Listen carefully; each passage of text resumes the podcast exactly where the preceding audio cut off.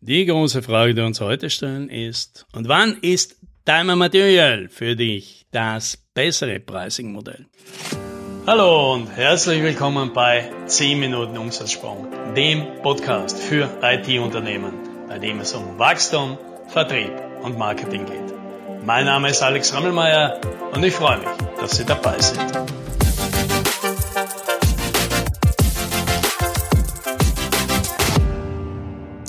Ja, heute ist mal alles anders. Wir reden nicht drüber, warum Value Based so viel besser ist als Timer Material, sondern wir reden auch drüber, wann hat denn Timer Material seinen guten Platz? Und tatsächlich gibt es drei Situationen, die ich meinen Klienten immer wieder empfehlen und sage, wenn du sowas machst, mach lieber Timer Material.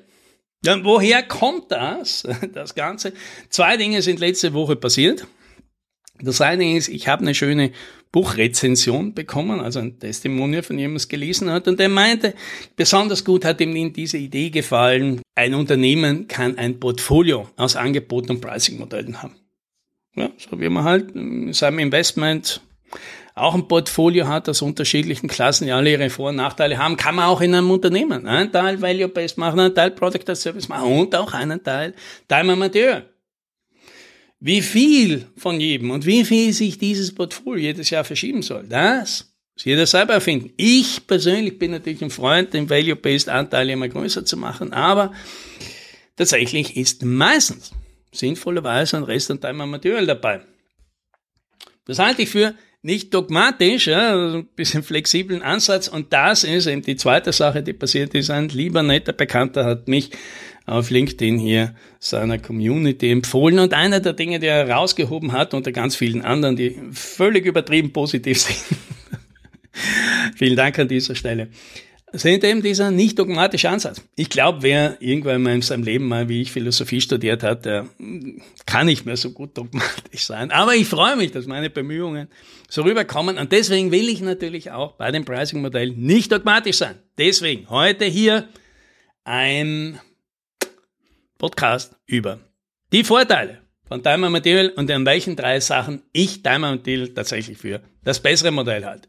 So, Nummer eins wenn du Softwareentwicklung anbietest. Also bietest nicht Software an.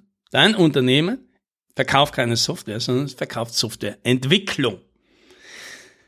Ist nicht immer so leicht, den Unterschied zu sehen. Keiner, weil die meisten Leute, die sich schon lange mit Software entwickeln, für die sind die zwei Sachen so miteinander verschränkt, dass es nicht immer klar ist, auseinanderzuhalten. Ja, und ich nehme da immer gerne den Vergleich aus dem Privatbereich. Das ist, ob ich ein Haus verkaufe oder, ja, den kauft man halt dann meistens bei einem Makler oder beim Vorbesitzer, oder ob ich den Bau eines Hauses, ja, das mache ich dann meistens mit dem Architekt, mit dem Baumeister, mit einem Handwerker verkaufe. Und das sind zwei völlig, völlig unterschiedliche Dinge. Die haben eine andere Zielgruppe. Da geht es um ganz andere Dinge, werden da diskutiert, da werden ganz andere Dinge nicht diskutiert. Da sind ganz andere Dinge bei der Verhandlung wichtig. Ja, und der ganze Ablauf und die Diskussion, die es drumherum gibt, sind völlig andere. Deswegen halte ich diese zwei Sachen für sehr gefährlich, wenn die miteinander vermischt werden, was manche Unternehmen tun. Ich persönlich bin ein Freund dafür zu sagen, ich verkaufe Software oder ich verkaufe Softwareentwicklung. Beides ist okay. Und wenn ich Softwareentwicklung verkaufe, dann ist es wahrscheinlich die ehrlichste Variante zu sagen, ja, ich verkaufe hier Arbeit, ich verkaufe die Zeit meiner Mitarbeiter, ich verkaufe dir das, am besten kombiniert in irgendeinem Modell, ja, so einem agilen Entwicklungsmodell. Und da macht alles andere als Time and Material tatsächlich wenig Sinn. Da versuchen irgendwie ein Value-Based Modell drumherum zu bauen, das ist in der Regel mit der Kirche ums Kreuz gefahren. Das ist alles nur aufwendig und verstrickt man sich ständig in Widersprüche und der Kunde kennt sich nicht aus. Da ist es tatsächlich das Schlaueste. Verkauf das, was du anbietest. Du bietest Arbeit an und die verkaufst du. Und am besten in and Material. Ich persönlich würde das nicht machen, ja, weil ich jetzt kein großer Fan bin, obwohl ich agile Softwareentwicklungsmethoden in vielen Fällen für die geeignetsten halte und für schlau finde. Ich würde so ein Unternehmen heute nicht mehr gründen, falls ich jetzt wieder eines gründen sollte. Aber das ist meine persönliche Präferenz. Ja, viele andere, die finden das gut, denen gefällt das, für die hat das viele Vorteile und die können das machen. Und dann bitte Diamond Material. Grund Nummer zwei, warum Timer Material die beste Variante ist. wenn du etwas zum ersten Mal machst. Das heißt, ein Kunde kommt zu dir und bittet dich, für ihn etwas zu entwickeln, was du noch nie so entwickelt hast. Mit anderen Worten, du bist ein Amateur.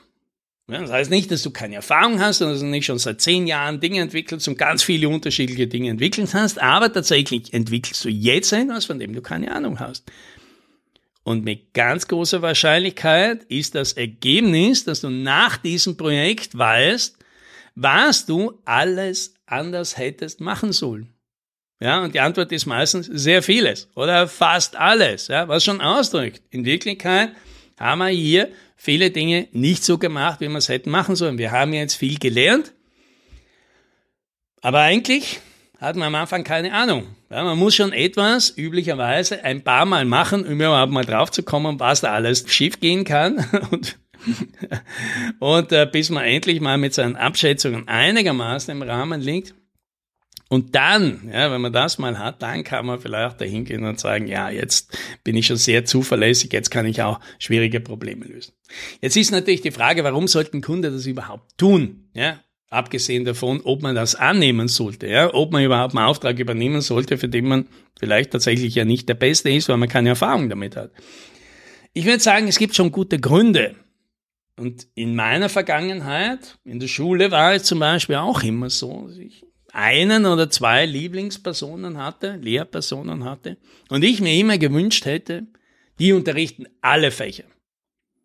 Völlig egal, ob sie da sehr viel Expertise haben oder nicht so viel, weil die hatten sowieso immer mehr Expertise als ich als Schüler. Das war ja nicht so schwierig. Und ich hätte es bevorzugt, weil mir die Person sympathisch war, ihr Lehrstil, ihre pädagogischen Fähigkeiten, ihre Art, den Unterricht zu gestalten, war mir alles viel mehr wert als die inhaltliche Sattelfestigkeit dieser Personen. Und ich glaube, aus dem gleichen Grund ist es vielleicht legitim, dass Kunden sagen, ich weiß, lieber Anbieter, du bist für dieses Thema noch nicht so der Profi. Ich weiß, du hast es noch nie gemacht, aber weißt du was? Mach mir einfach Gefallen, machst trotzdem du für mich. Weil dich kenne ich schon, da habe ich schon gute Erfahrungen gemacht. Wir haben das in der Vergangenheit gut gemeistert. Am Ende des Tages kommt da schon was Gutes raus. Und meine Alternativen sind eh, ich kenne ja niemanden sonst und alle anderen erzählen mir wieder, wie toll sie sind. Und das kann ich eh nicht beurteilen. Da kann ich doch auch gleich dich nehmen. Und ich finde, das ist eine gute, legitime Argumentation. Und dann können wir für einen Kunden auch einen Auftrag übernehmen, den wir zum ersten Mal machen und wir wahrscheinlich nicht gut abschätzen können, was das bedeutet. Was wir aber nicht tun sollten in so einem Projekt ist, einen festen Preis abzugeben, weil wir zu wenig darüber verstehen. Das heißt, unsere Antwort sollte so sein, lieber Kunde, vielen Dank für dein Vertrauen. Wir arbeiten hier gerne mit dir zusammen, aber leider das Risiko in diesem Projekt, das können wir nicht tragen.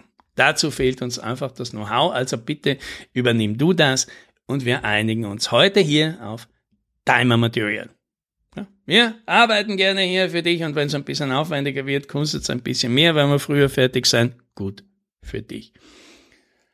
Das ist der zweite Grund, warum Timer Material eine gute Sache ist, wenn du etwas zum ersten Mal machst.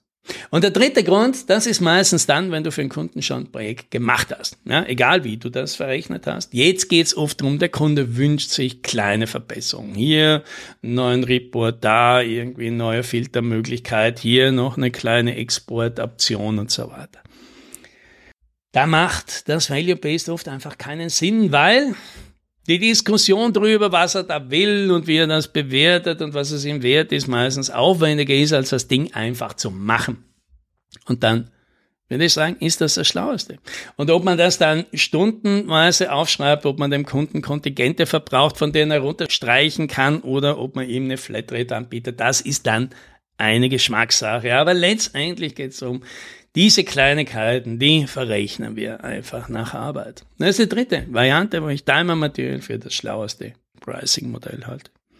Aber trotzdem, ja, Value-Based ist meine bevorzugte Methode. Und wer sagt, da möchte ich mehr machen. Ich möchte mein Portfolio an Pricing-Methoden und Leistungen im Value-Bereich ausbauen. Für den gibt es jetzt natürlich eine günstige Gelegenheit. Unser Value Selling Bootcamp, wo ich gemeinsam mit dir für dein Unternehmen ja, gemeinsam mit anderen erfahrenen Leuten, die eine Methode herausarbeiten, ein Modell, ein Pricing-Modell herausarbeiten, wie du das mit deinen Leistungen für deine Kunden machen kannst. Fix, fertig umgesetzt. Und jetzt, noch die Woche, mit dem Fast Track Positionierungsprogramm gratis mit dabei. Ja, das gibt's so nie mehr. Also wenn das was ist, wo du denkst, das könnte vielleicht für mich interessant sein, dann ist jetzt die beste Möglichkeit zuzuschlagen, weil im Oktober geht's los und das Positionieren Fast Track Programm startet diese Woche.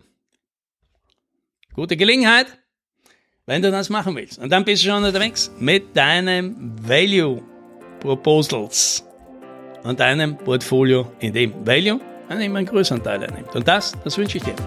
Bis sailing.